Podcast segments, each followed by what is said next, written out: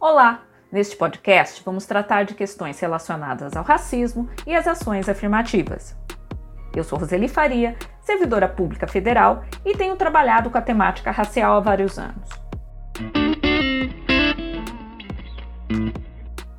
Uma dúvida comum quando se fala de racismo é se a educação sozinha não seria suficiente para reduzir as desigualdades raciais.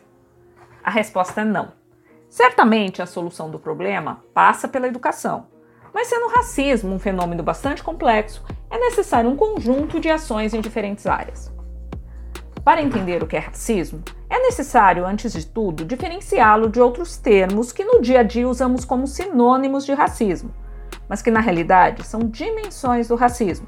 São algumas das formas que o racismo se apresenta na sociedade. Vamos começar então falando primeiro de estereótipo racial, preconceito racial e discriminação racial.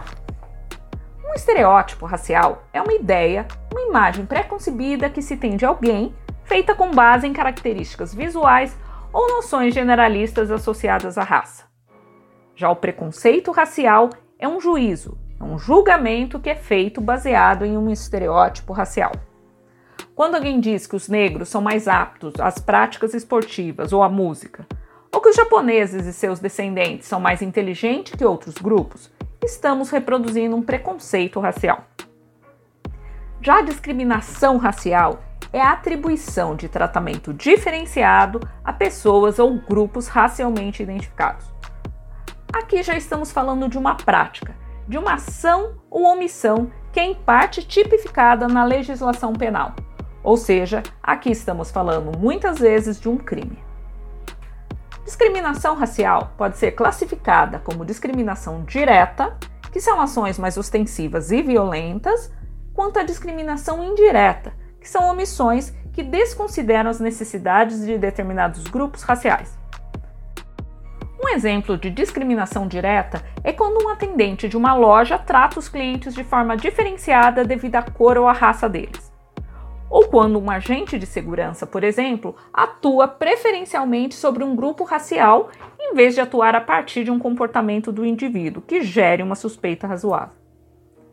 Já na discriminação indireta, que é tão comum quanto a direta, a necessidade específica de um grupo é desconsiderada, às vezes sob a alegação de neutralidade. Um exemplo é quando uma empresa exige inglês fluente para um cargo específico que não precisa daquela classificação, Aprender uma nova língua demanda tempo e investimento alto. Por isso, uma exigência como essa vai favorecer pessoas da classe média alta, que são classes compostas majoritariamente de pessoas brancas.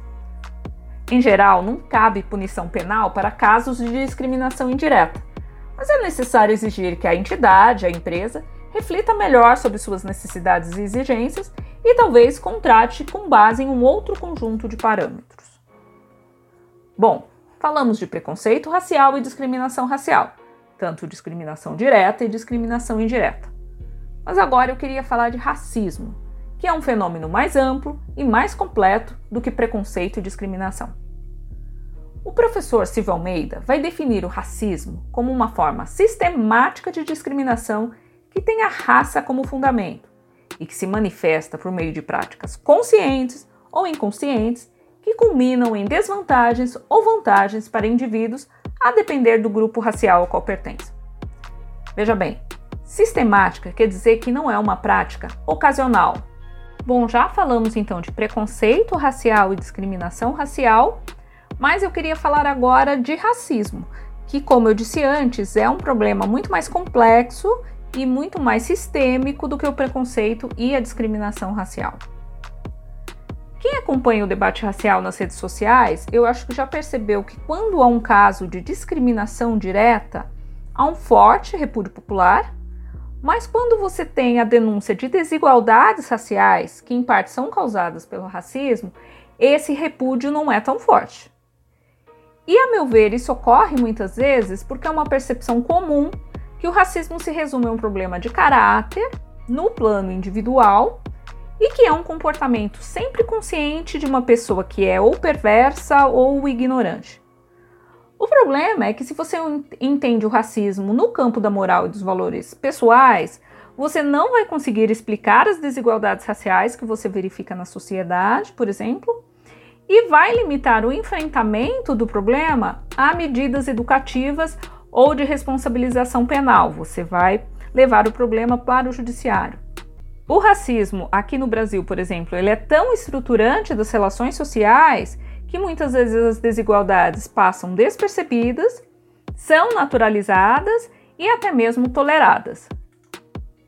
Sendo assim complexo como foi colocado, o racismo tem que ser enfrentado em diversas áreas, com um conjunto amplo de ações que não vai se resumir à educação e às ações afirmativas, às cotas, mas que passa necessariamente por ela.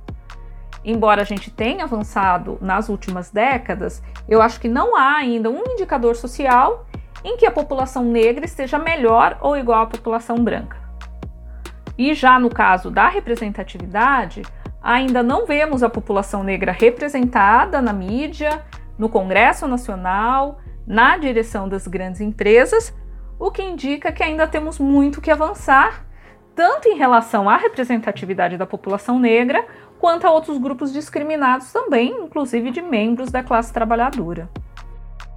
Eu acho que nunca é demais lembrar que a Constituição de 88 estabeleceu como um dos seus objetivos fundamentais da República a promoção do bem de todos, sem preconceito de origem, raça, sexo, cor, idade e quaisquer outras formas de discriminação.